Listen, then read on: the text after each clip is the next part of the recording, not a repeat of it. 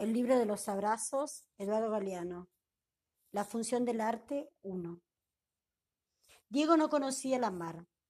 El padre, Santiago Kovadlov, lo llevó a descubrirla. Viajaron al sur.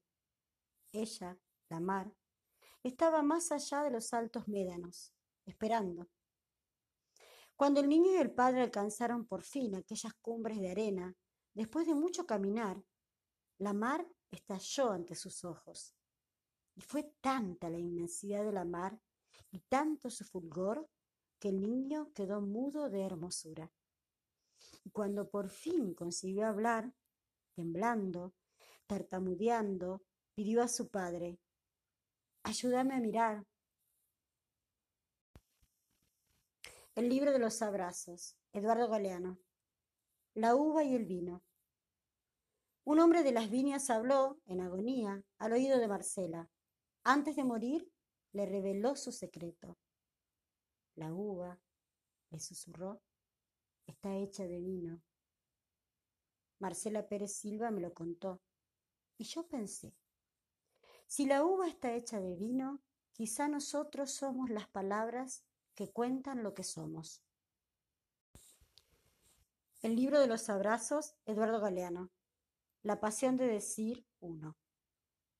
Marcela estuvo en las nieves del norte. En Oslo, una noche, conoció a una mujer que canta y cuenta.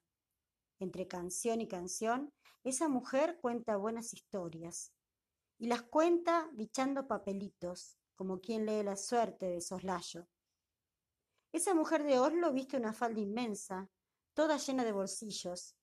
De los bolsillos va sacando papelitos, uno por uno, y en cada papelito hay una buena historia para contar una historia de fundación y fundamento. Y en cada historia hay gente que quiere volver a vivir por arte de brujería.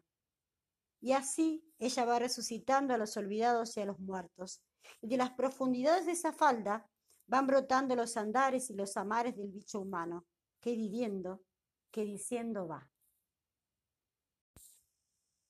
El libro de los abrazos, Eduardo Galeano. La pasión de decir dos. Ese hombre o mujer está embarazado de mucha gente. La gente se le sale por los poros. Así lo muestran en figuras de barro los indios de Nuevo México. El narrador, el que cuenta la memoria colectiva, está todo brotado de personitas.